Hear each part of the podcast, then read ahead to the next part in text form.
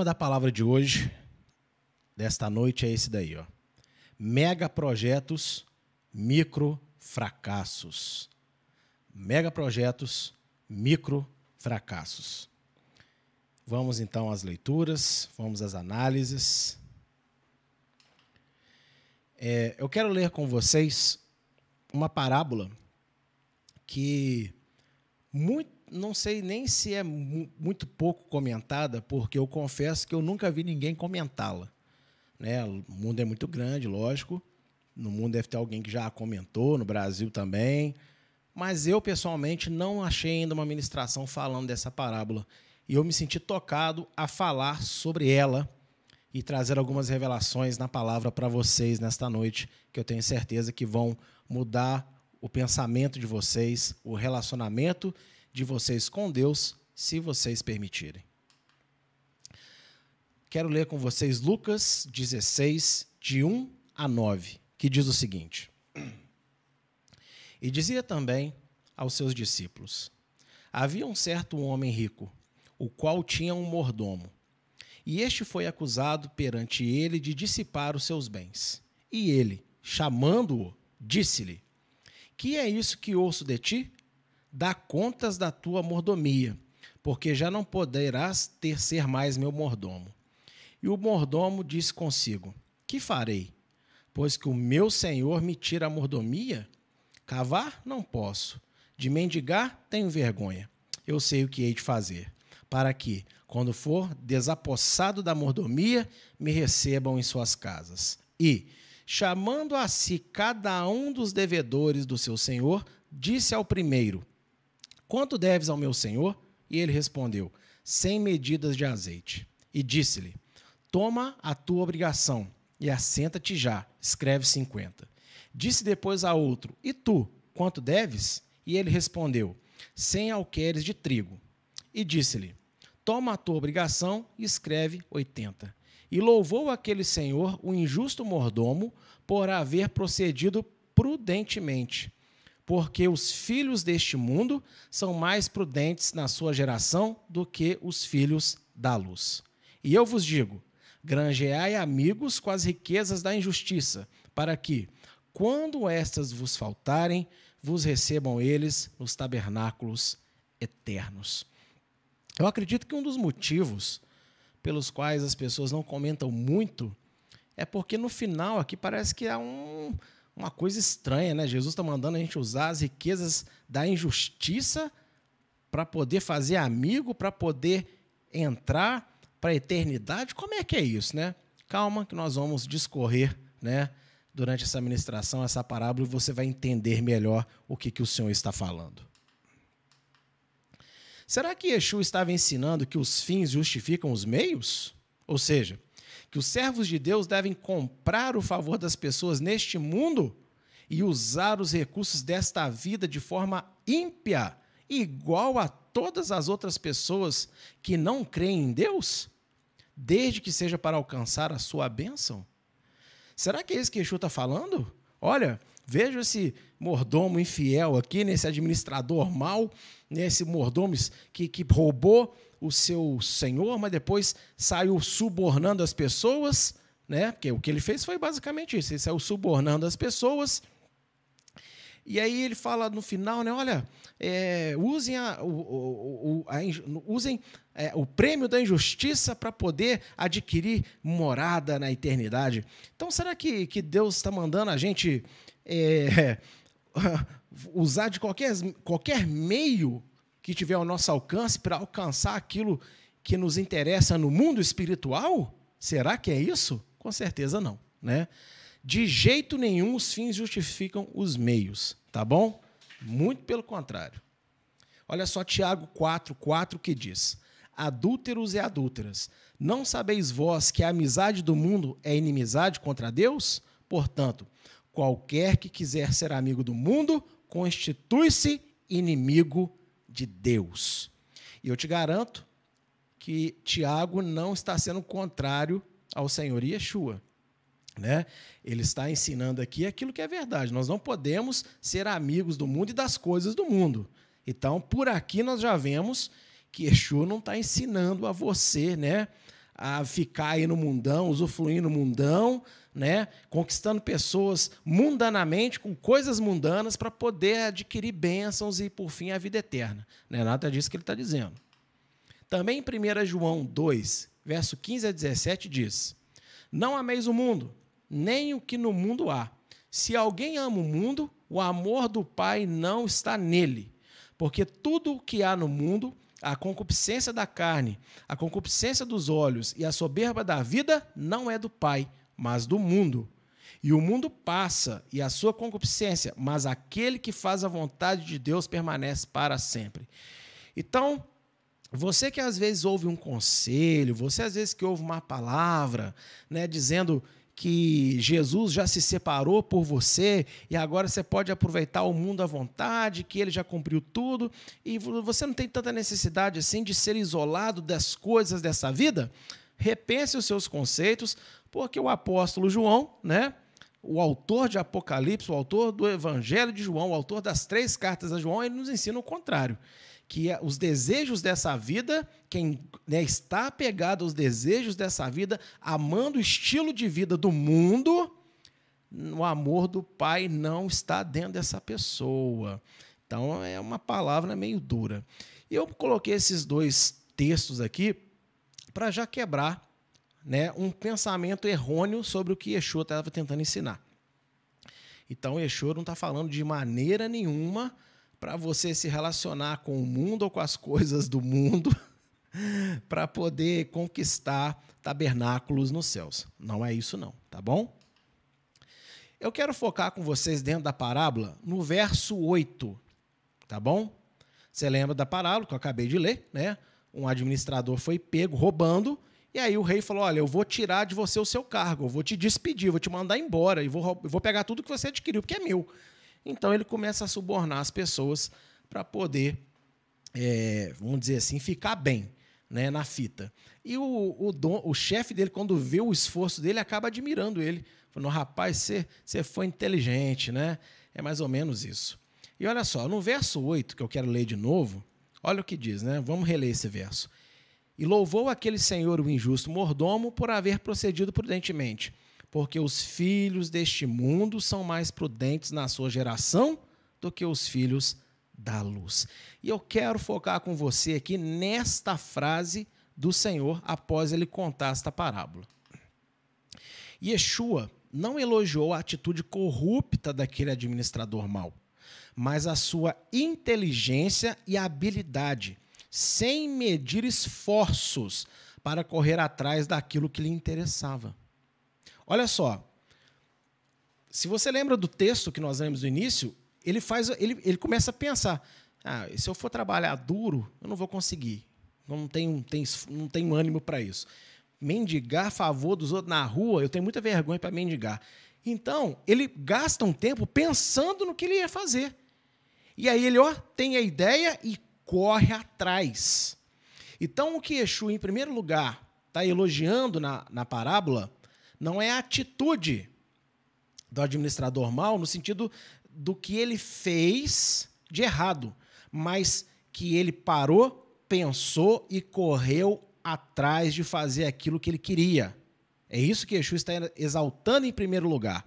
E esse administrador mal queria duas coisas. É, aliás, queria duas coisas. Queria uma, queria, tinha um objetivo. Qual era o objetivo dele? Se livrar do juízo que lhe sobreviria por ter traído a confiança e roubado os bens do seu senhor. É muito claro, ele ia sofrer um juízo, ele ia ficar pobre, ele ia perder tudo. Por quê? Porque ele traiu a confiança do patrão dele e roubou o patrão dele. Então, quando ele sofresse o juízo, né, que era o quê? Ficar sem nada, ele deu seus pulos para ter então uma reserva para ter quem o acolhesse em casa, quem o recebesse, e assim ele não sofresse esse juízo. Embora o patrão fosse lhe mandar embora, mas ele não ia sentir, porque ele ia ter o favor das pessoas a quem ele subornou. E Yeshua, ao dizer que os servos da luz, os filhos de Deus, não são tão sábios quanto este mau administrador, ensinou que as pessoas quando recebem a mensagem do Evangelho, ao invés de dedicarem todos os seus esforços para serem amigos do Filho, o único que pode confirmar a sua salvação, né, Mateus 7, 23, relaxam, sem temer o juízo de Deus que virá sobre toda a criação. E em Joel 1,15 fala claramente que o juízo de Deus né, atingirá toda a terra.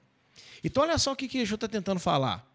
Olha, eu contei essa historinha para vocês. E veja, o, homem, o cara era mau, fez coisas más, mas quando ele viu que ele ia sofrer a consequência, ele deu seus pulos para não ficar pobre, para não é, ficar dependente, né, ficar na rua passando fome. Ele correu atrás de se garantir, porque ele sabia que ele ia perder é, a mordomia do patrão dele. Então, ele deu outros pulos para que ele não tivesse que trabalhar duro e nem tivesse que mendigar na rua. E quando Yeshua conta essa história e dá essa frase que está grifada para vocês em cima, o que, que o Senhor está querendo dizer com isso? Ó, os filhos da luz não são tão prudentes. E, gente, quando nós recebemos o Evangelho do Eterno, nós relaxamos. A gente tem um período de primeiro amor, tudo por Jesus, não é assim? Você quer subir a mais alta montanha, você quer mergulhar no mais profundo oceano para ganhar uma alma, para fazer algo que agrada a Deus, mas passa um tempinho e você relaxa. A verdade é essa mesmo. Você não se preocupa, você não tem compromisso com nada mais. Você quase não ora, você quase não lê a Bíblia, você não tem esforço nenhum para ter comunhão com os irmãos, para ser uma pessoa agradável, para ser uma pessoa amável. Você pouco vai, ou quando vai na igreja vai de qualquer jeito, veste qualquer roupa, cultua de qualquer maneira, louva de cara fechada, de braço cruzado, dorme no culto, né? É, chega atrasado, sai mais cedo, é, sabe? Se acomoda. O crente, ele se acomoda terrivelmente na presença de Deus. Por quê? Porque ele esquece que lá na frente, primeiro que vai vir um juízo sobre o pecado, em toda a criação. Então parece que o crente fala assim: ah, não, mas eu estou marcado, eu sou blindado, não é assim? Eu sou blindado. E aí esquece. Esquece que o juízo vai vir. Então não leva a sério o juízo que virá. E na parábola de Yeshua, lembrando que a parábola não é uma história real, a parábola é uma, é uma, um conto que ele inventa para poder passar a mensagem que ele quer. E nessa parábola que o Senhor contou, o filho da treva, e veja que em momento nenhum a atitude do administrador mal passa a ser boa. O que ele fez não foi bom, nem roubando nem se livrando. Mas Yeshua está querendo dar um ponto principal. Ele se esforçou para escapar do juízo. Então veja que na parábola do Senhor, ele quer dizer o seguinte: os pecadores no mundo, quando vê que alguma coisa ruim vai acontecer com eles, eles dão uns pulos dele para poder ver se sai fora daquele mal. Agora, o crente conhecendo a palavra e tendo anunciado os dias dos fim, do, do fim, o que acontecerá nos últimos dias, está levando a sua vida de qualquer maneira. Não leva o juízo de Deus a sério. Primeiro ponto, preocupante. Segundo, quando Yeshua diz, né, para que é, você possa fazer amigos para te garantir morada eterna. Ô, gente, se você fizer amizade, Abraão está morto, Isaac e Jacó também, né? Eles vão ter que ressuscitar ainda. É, ao contrário que diz algumas religiões, nenhum dos apóstolos está no céu intercedendo por ninguém. Maria não está no céu intercedendo por ninguém. Né? O pai que morreu, que era grande homem de Deus, não está no céu intercedendo por ninguém. Ou seja, só tem uma pessoa que intercede diante de Deus a nosso favor. E só tem uma pessoa com a qual nós temos que tornar-nos muito amigos dessa pessoa, porque é a palavra dessa pessoa que vai dizer naquele dia: entra ou não entra, conheço ou não conheço. E é o Filho de Deus, o Senhor Yeshua. E às vezes a gente está querendo ser amigo de tudo e de todos nesse mundo, mas a gente se esforça quase nada para verdadeiramente sermos amigos do Senhor. E ele põe uma condição lá em João 14 e 15 sobre o que é ser amigo dele. Né? Porque é muito bonito falar, é, já não vos chamo mais servos, mas vos chamo amigos. É legal. Só que você tem que pegar o contexto todo. Quando ele diz: Vós sereis meus amigos se fizerdes o que vos mando, não é o que vos peço, não é o que carinhosamente vos aconselho, o que vos mando. E tem gente que tem o Jesus da cura, da benção, da prosperidade, da multiplicação e do, de tudo mais que se busca, mas não tem, às vezes, o Rei Jesus. Não tem, às vezes, o Senhor Jesus na sua vida. Então, essa parábola vem deixar claro para nós que nós temos que estar preocupados o quanto que estamos nos esforçando para realmente sermos amigos do Senhor e para realmente evitar o juízo que virá. O quanto que a gente se esforça para as coisas de Deus? O quanto que a gente se esforça para agradar e viver na presença de Deus? E é vergonhoso, porque pessoas que não têm o verdadeiro Deus, que seguem falsos deuses, que fazem falsos rituais, né? que têm falsas experiências espirituais, não porque o que acontece lá não foi poder, mas é porque vem poder do demônio para enganar, elas se dedicam ali, ó, de dar vergonha no crente. Mas o crente não precisa de nada. O crente está viciado em falar que não precisa se esforçar, porque ele vive pela graça de Deus. E desde quando a graça de Deus chamou para a presença do Criador dos céus e da terra preguiçosos espirituais? A graça de Deus não tem nada a ver com você ser um relaxado da fé. A graça de Deus tem a ver com te dar direito de participar do reino sem que você merecesse. Você não merecia entrar, mas ele te colocou para dentro.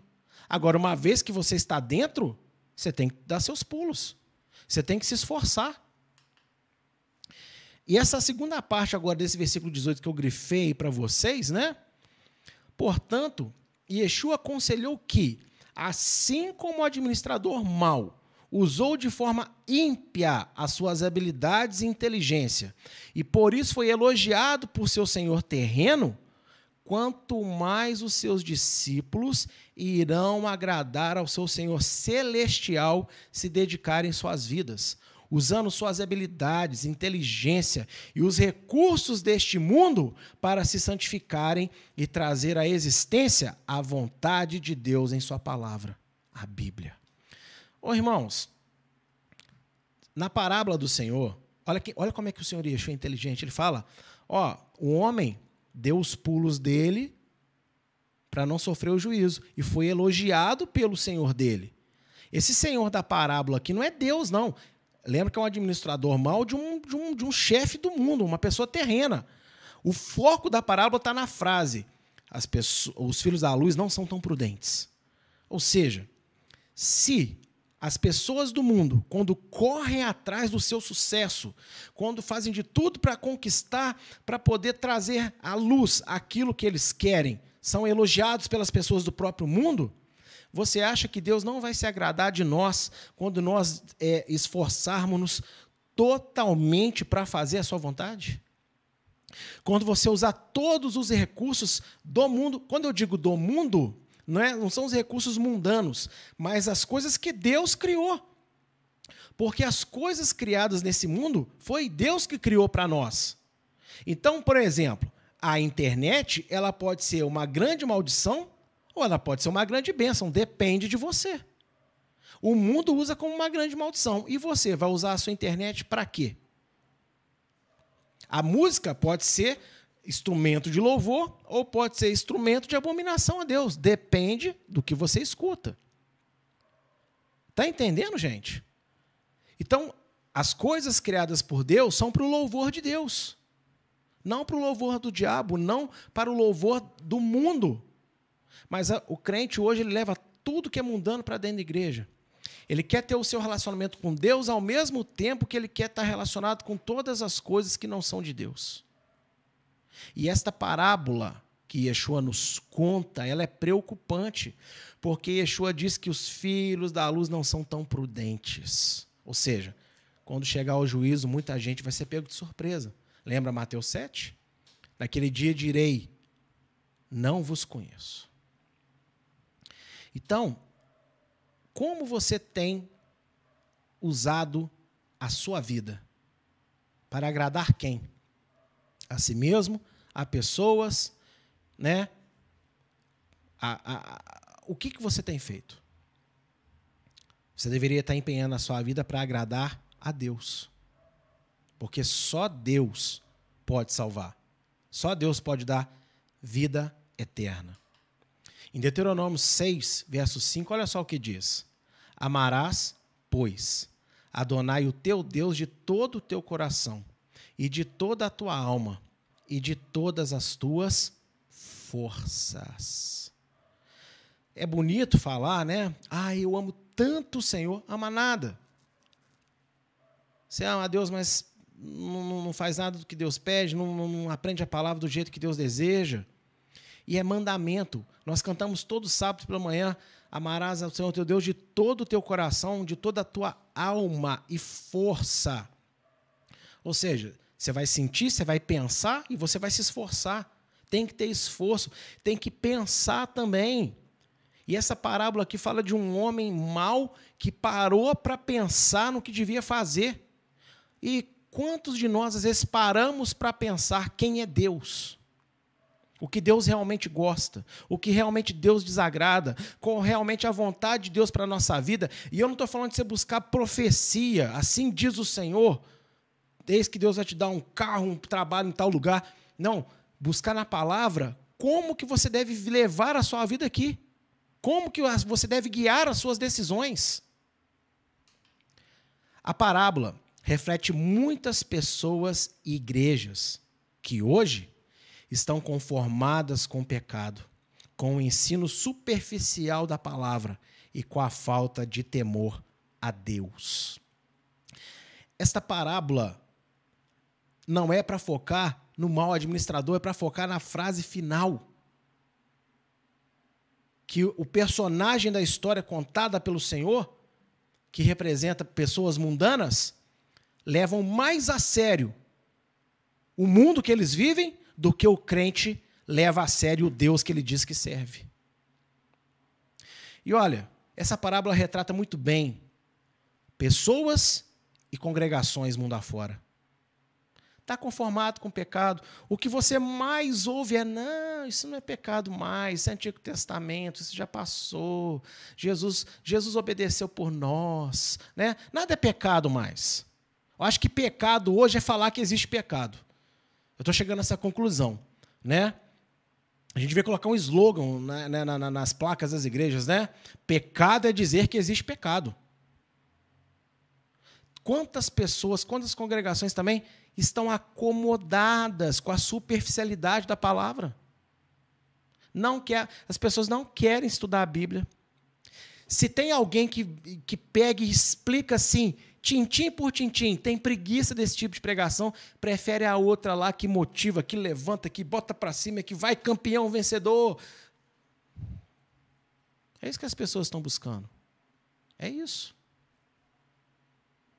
As pessoas estão acomodadas na superficialidade da palavra. E não vem falar para mim, ah, pastor, é porque, eu, é porque é, sabe, meu pensamento é meio. Assim, ó, se desculpa. Mas o que tem de gente que, entre aspas, né, são pessoas simples, é, que pensam que não tem muita inteligência, mas que já dominou o smartphone, que já dominou o aplicativo da rede social e faz coisas que eu, que tenho uma facilidade para essas coisas, não sei fazer não falta inteligência, não. E nem falta sabedoria, porque se para alguém falta isso, como diz em Tiago, basta pedir a Deus que Deus dá para todo mundo. Mas a verdade é que as pessoas não pedem sabedoria na palavra. Ah, não, pastor, eu peço, mas você lê? Ah, eu li um dia, não entendi, parei. Ué, como assim? Bate até a porta se abrir. E bater não é só pedir coração. Você quer entender a Bíblia, você tem que pedir em oração e tem que ler, até Deus abrir seu entendimento.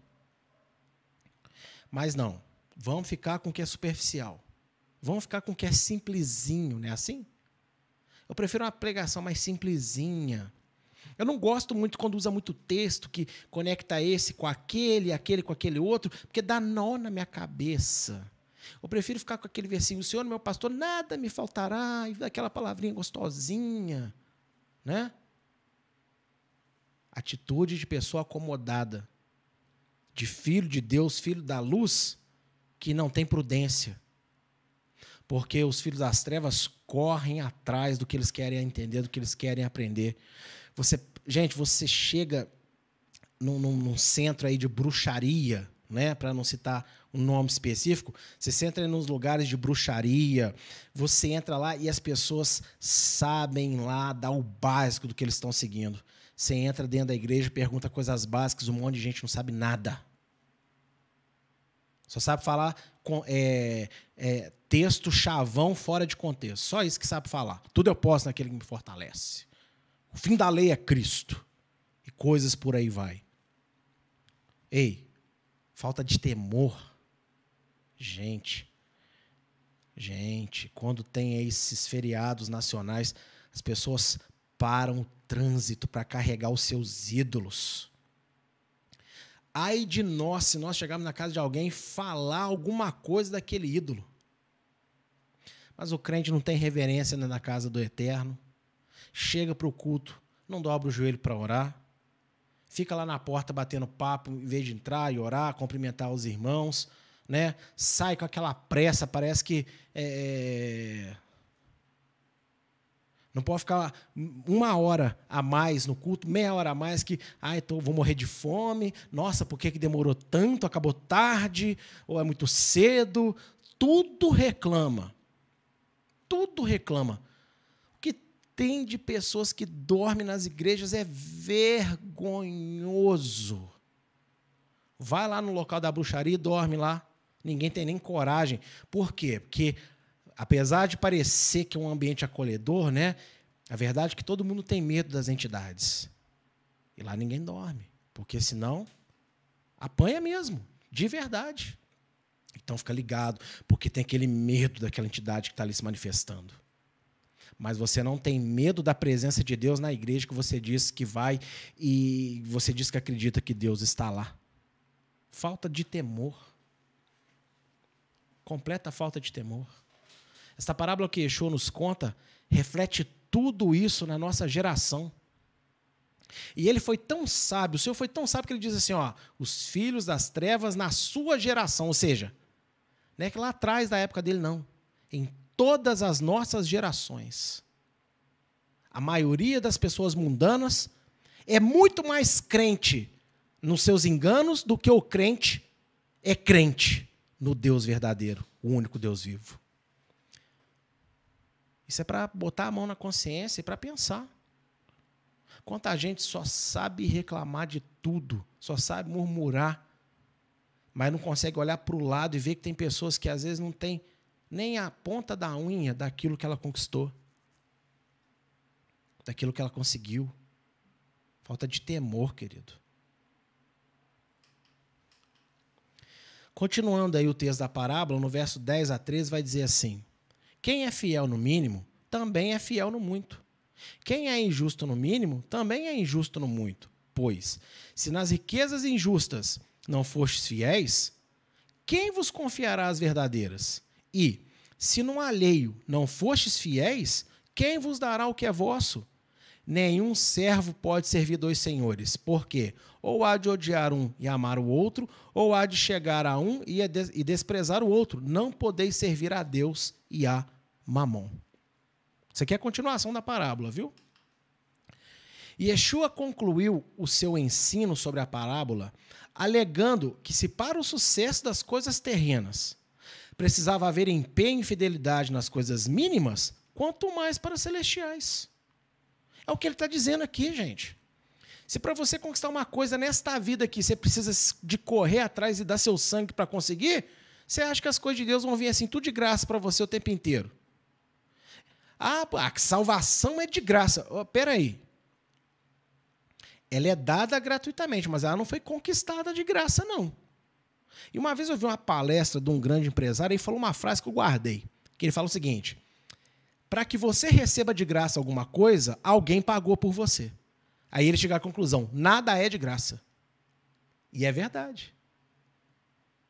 Para você receber qualquer coisa de graça, alguém pagou. Para você não pagar. Para você ter o direito de ser salvo, não foi de graças, não. O santo a pessoa mais santa que já pisou nessa terra, o Filho de Deus, o Rei do universo, o Verbo divino, ele pagou na cruz para você receber. Chegou até você de graça. Mas o direito não foi de graça, ele foi pago com sangue, com a vida de Yeshua, de Jesus. Ok? Então, teve muito esforço da parte do Senhor para que a gente recebesse essa salvação. E aí você acha agora, porque você tem Jesus como teu Salvador, você tem Jesus como seu Senhor, que tudo o tempo todo vai vir de mão beijada para a sua vida. Só porque você é filho de Deus, só porque você é crente, você é mais que vencedor, não é isso? Todas as coisas você pode naquele te fortalece. Então, tudo vai vir assim, ó, de, de, de na bandeja para você. Né? Aquela mania de crente pentecostal. Olha o anjo com a bandeja na mão, não é assim? Você, vai, você só vai no culto. Você só vai no culto e crê muito que o anjo vai passear lá com todo tipo de bênção, estende a mão, pega e vai para casa. Né? Ô glória, não tem responsabilidade de nada. É isso. Você acha que é isso? Porque não é isso que a palavra ensina, não. Não, isso que a parábola dele está nos ensinando. Se você for pouco fiel com Deus, como que você acha que Deus vai te dar aquilo que está preparado para você? Paulo nos ensina que as nossas bênçãos já estão prontas no mundo espiritual. Tudo em Cristo Jesus, tudo através do Messias já está pronto lá para nós. Só que muitas das nossas bênçãos estão retidas. Por quê? Porque a gente não tem compromisso verdadeiro com Deus. A gente não tem vida sincera diante de Deus. Então, Deus não vai entregar. Não vai. A pregação de Yeshua muito contrária ao que estamos acostumados a ouvir hoje, é um constante desafio à alma humana, que nos faz sempre refletirmos, à luz das Escrituras Sagradas, quais são as nossas verdadeiras prioridades. Gente, a pregação de Yeshua ela é totalmente o contrário do que as pessoas hoje pregam no nome dele. Eu acho que se a gente convidasse o Senhor, vamos supor que Yeshua viesse disfarçado, né? A gente sabe que ele só vai voltar naquele dia. Então isso aqui é apenas uma, uma a parábola do pastor James, tá bom? Para você entender o que eu quero dizer. Vamos supor que Yeshua descesse aqui disfarçado de pregador itinerante, né? Para ninguém o reconhecer. E as pessoas convidassem Yeshua para ir pregar dentro das suas igrejas, está arriscado da igreja e dos líderes dessa igreja convidar esse irmão, irmão, tomar o microfone e falar, irmão, vigia que você está na carne. Porque a pregação dele é muito contrária ao que as pessoas hoje andam pregando no nome dele. Ele desafia as pessoas o tempo inteiro a refletir quais são as prioridades delas. Uma vez eu vi um cantor famoso falar: ah, eu ficava muito pensativo naquela passagem do jovem rico, que se eu tinha que largar as minhas riquezas para servir a Deus. E Jesus falou: calma, filho, aquilo é só naquele caso lá para ficar registrado. Eu não quero que você abandone suas riquezas, porque eu tenho inclusive mais riquezas para te dar. Filho do capeta, esse. Falo mesmo. Por quê? Se ele está com medo de ficar pobre para servir a Deus, Deus vai lá e fala que ele não vai ficar pobre, vai ficar mais rico. Ou seja, então Deus vai fortalecer o pecado dele. Filho de Satanás que engana toda uma geração. Meu irmão, é igual o tal da bebida.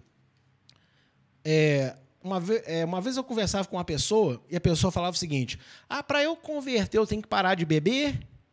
Eu falei: Não, precisa não.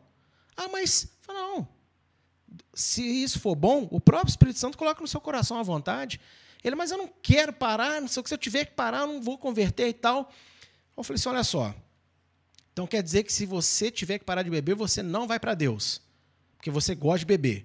Ah, é porque. Eu falei, então, para você beber é pecado. Eu falei, como assim? Não está escrito na Bíblia isso. Eu falei, olha, para você é pecado porque você ama mais a bebida do que a Deus, que você prefere rejeitar a Deus para ficar com a sua bebida do que experimentar a Deus deixando a sua bebida de lado por um pouco. E assim são muitas pessoas. Elas, não, elas dizem que querem mais de Deus, elas dizem que querem realmente conhecer a Deus, mas elas não querem abrir mão dos seus falsos conceitos, dos seus falsos ensinos, dos seus jargões que elas estão aprisionadas a vida inteira. Ela botou na cabeça que é aquilo, ouviu do ungido de Deus que é aquilo, mas embora a Bíblia fale outra, tanto faz para ela. E a pregação de Yeshua, meu querido, não fica passando a mãozinha na cabeça de ninguém, não. A pregação de Yeshua dá amor. Por quê? Ele dá a verdade, e a verdade é amor. Mas, ó, dá aquele puxãozinho de orelha gostoso na gente toda hora. Quando você acha que você está bem, de repente, ui, não é que eu estou errando aqui também? Jesus amado. É assim. Porque o Senhor nos desafia a sempre testarmos quais são as nossas prioridades. E aqui tem dois caminhos que eu coloquei aqui com prioridade. A gente tem, pode ter dois tipos de pensamentos. Que o primeiro é o seguinte: a nossa prioridade pode ser vencer no mundo com a bênção de Deus. E a maioria das pessoas que estão hoje nas igrejas pensam assim: eu quero vencer com a bênção de Deus. Ou nós podemos vencer o mundo para estar com Deus. E aí eu falo para você, eu te pergunto, qual é a sua prioridade? Vencer no mundo com a bênção de Deus? Porque tem gente que vence no mundo e não precisa da bênção de Deus para isso.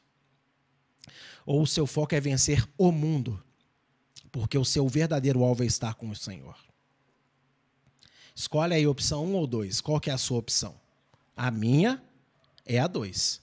Não que eu faça ela perfeitamente, mas o meu esforço, a minha vontade realmente é focar de vencer o mundo para estar com Deus.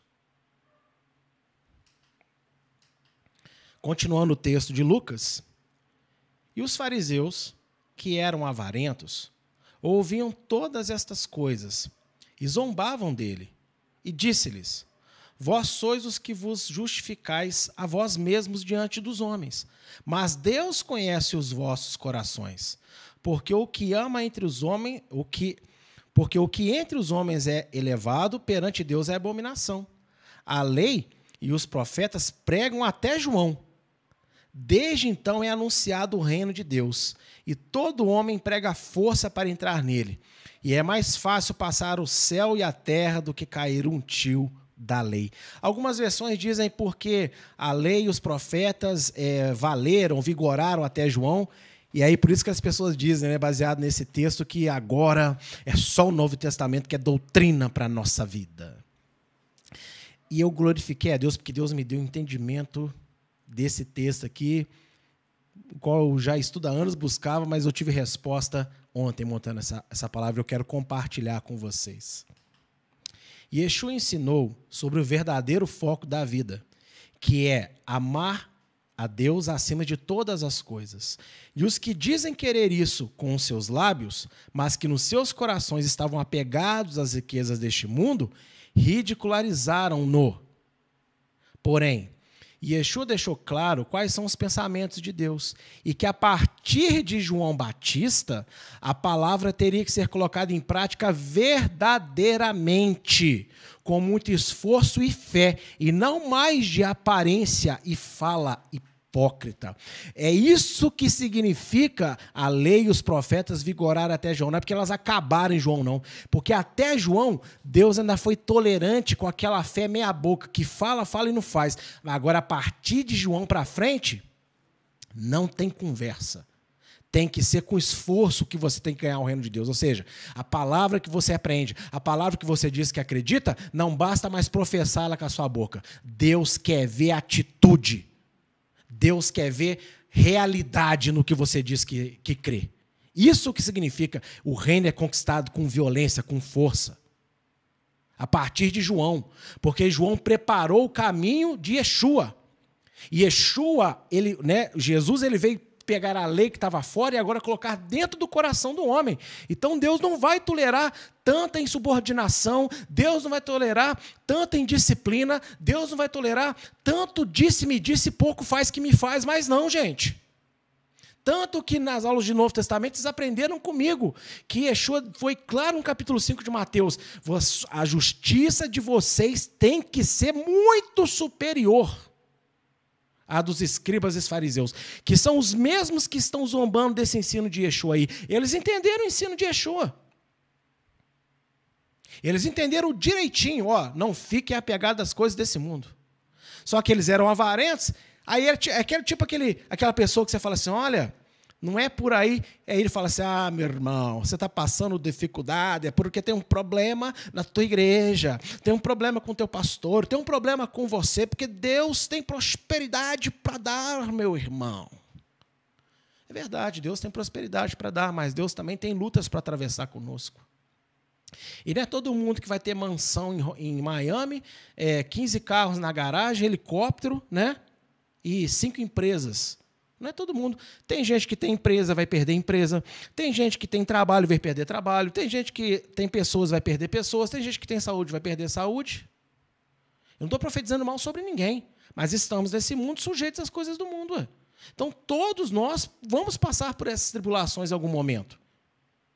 E isso quer dizer que Deus não está mais com a gente? Se você pensa que Deus te abandonou porque você está passando alguma luta, assista a palavra que teve hoje de manhã que você vai entender que não. Que Deus está com você, não importa a cruz que você carregue. Então eu fiquei maravilhado por esse entendimento que o Eterno me concedeu nessa manhã. O que significa, finalmente eu entendi o que significa, né? O reino de Deus é conquistado com esforço, né? E por que, que a lei e os profetas né, é, é, vão até João? Ou seja, não acaba em João. Só que a partir de João, toda a profecia e toda a lei que Deus deu tem que ser colocada em prática. Porque senão, faz, senão não faz sentido o final do verso 17. É mais fácil passar o céu e a terra do que cair um tio da lei. Olha só. Se, até, se em João Batista acaba a lei, o que essa frase está fazendo aí? Não faz sentido. Tá vendo? A lei não acabou, não. Para quem pensa que a lei acabou, tá? Jesus está falando justamente o oposto. Eu agora vou exigir a guarda perfeita da lei. Que isso, pastor? É, ele ensinou. Se você achava que cometer adultério é só se deitar contra a mulher, se você estiver na rua aí e olhar uma mulher né, avolumada e falar, hum, olhar não é pecado, você já cometeu adultério com ela. Josué, capítulo 1, a parte A do versículo 7. E depois, né, olha que maravilhoso. Tão somente esforça-te e tem muito bom ânimo. João 16, 33, né? No mundo tereis aflições, mas tende bom ânimo. Eu venci o mundo. Para teres o cuidado de fazer conforme a toda a lei que o meu servo Moisés te ordenou. Dela não te desvies, nem para a direita, nem para a esquerda. As pessoas gostam de usar esse texto de Josué, te, tão somente te esforça, né? Mas o esforço que Deus manda Josué ter é para guardar a lei de Moisés.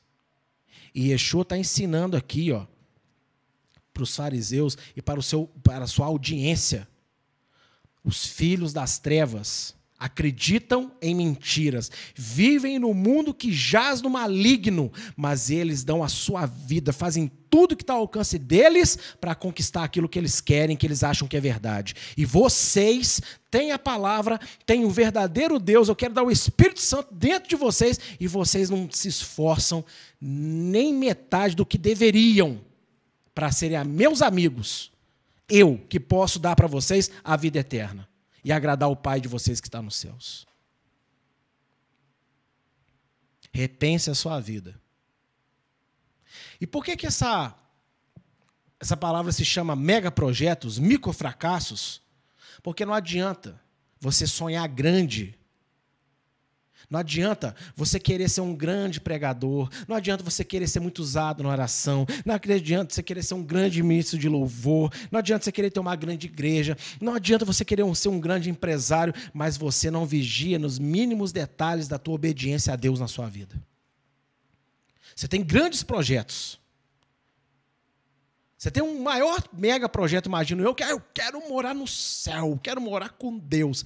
Mas você não é um bom pai, você não é um bom exemplo de cristão para os seus filhos, para sua esposa, para o seu marido, para sua família, na sociedade, mas o seu grande projeto você acha que você vai alcançar ele, não cuidando dos mínimos detalhes na sua vida.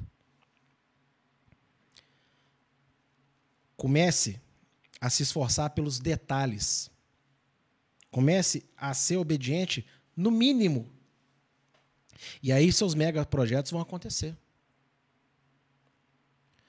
Tem gente que não lê a Bíblia tem um ano. Aí pega a Bíblia e fala assim: ah, eu vou ler agora 15 capítulos por dia. Não vai. Você pode ler um dia, você está empolgado.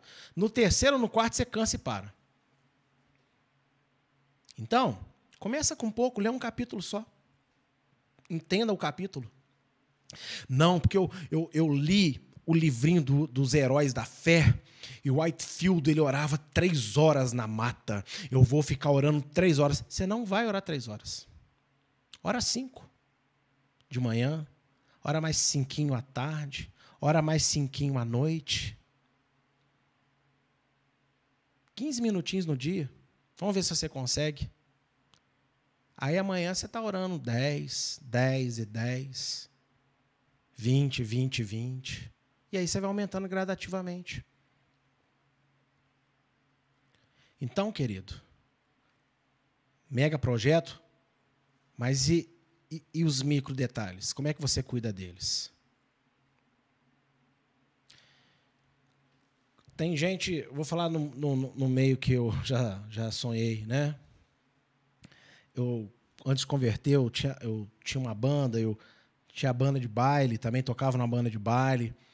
E as pessoas que estão lá embaixo, elas olham assim, nossa, que show, que isso, que aquilo, que vou tocar assim. Mas não vê todo o trabalho por trás, a começar de você aprender a afinar um instrumento a saber comprar a corda certa para o instrumento, que melhor vai ficar nele, a usar os efeitos, a ensaiar para depois chegar lá naquele grande show, né? Os detalhes. As pessoas só veem o resultado. E isso é até hoje. Você pensa assim, nossa, por que, que o irmão está andando com. Eu não estou falando do irmão que fez besteira e comprou um carro novo sem poder, não, tá? Eu estou falando assim, daquele irmão que tem condição de ter, foi lá e financiou, comprou a vista, seja como Deus o abençoou, e teve. Aí você olha assim, nossa, olha lá o irmão, como é que pode? Né? Eu ralo tanto ele. Você rala tanto? De que forma que você rala? Você vai para o trabalho, bate ponta, e é aquele péssimo funcionário mal-humorado e reclama de todo dia, todo santo dia do seu trabalho, às vezes aquele lá que conquistou o que você está querendo, ele pode no teu trabalho dos sonhos, mas ele vai todo dia glorificando a Deus. Cuide dos micro detalhes da sua vida. E aí os mega também Deus vai fazer acontecer. Está querendo ter coisa grande, mas você não cuida dos pequenos? Como que vai funcionar isso? O Rabino Marcelo costuma dizer que nem todo mundo que tem um grande projeto deve ser é, deve executar o grande projeto. E é verdade. Não adianta você ter uma ótima ideia, não. Se você não for disciplinado em pequenos detalhes, você não consegue, não. Ah, eu quero ter uma palavra rema para pregar, abalar a igreja mas você não você despreza os mínimos detalhes, os pequenos tios da palavra de Deus. E quando os pequenos detalhes joga por terra um monte de falácia teológica que você está habitolado, acostumado há anos, você rejeita. Não, você é só um detalhezinho. Ué, só um detalhezinho? Jesus foi claro aí no texto. O, terra, o céu e a terra é mais fácil de passar eles do que, do que cair do que, for, do que ficar de lado um mínimo detalhe da palavra, da lei. Então, toda essa parábola que Yeshua nos conta tem um objetivo muito claro: seja detalhista. Ser detalhista não é ser chato, não. Ser detalhista é você ter temor a Deus, porque Deus é Deus de detalhes. A obra da cruz Deus não fez de qualquer jeito, a criação do mundo não foi de qualquer jeito. A eternidade que virá não é de qualquer jeito. Deus não fala de qualquer jeito. Deus não faz nada de qualquer jeito. Deus é minucioso. E Ele quer que seus filhos sejam imagem e semelhança dele. Mega projeto? Não. Microprojetos primeiro. Microprojetos. Por isso que Salomão ele disse, ô oh, preguiçoso, vai ter com a formiga. Lembra da historinha da cigarra e da formiga? A cigarra cantando lá, lá, lá, lá, lá. E as formigas trabalhando, trabalhando. Quando chegou o inverno, quem tinha comida? Quem socorreu quem? Então você quer alcançar grandes coisas nessa vida. Você quer fazer grandes coisas para Deus, mas você não faz as mínimas? Nunca será, querido. Nunca será. E essa é a palavra que eu tinha para colocar para vocês nessa noite. Se dediquem com muito esforço ao reino de Deus e não sejamos mais como os filhos das trevas. Aliás, vou até falar melhor. E não sejamos piores do que os filhos das trevas. Porque é isso que Yeshua falou. Os filhos das trevas estão sendo melhores que vocês. Eles dão a vida pela verdade que eles dizem acreditar. Que é uma mentira. Mas vocês servem a um Deus verdadeiro e vivem de qualquer maneira. Então vamos repensar a nossa caminhada com Deus. Vamos repensar a nossa vida com o eterno.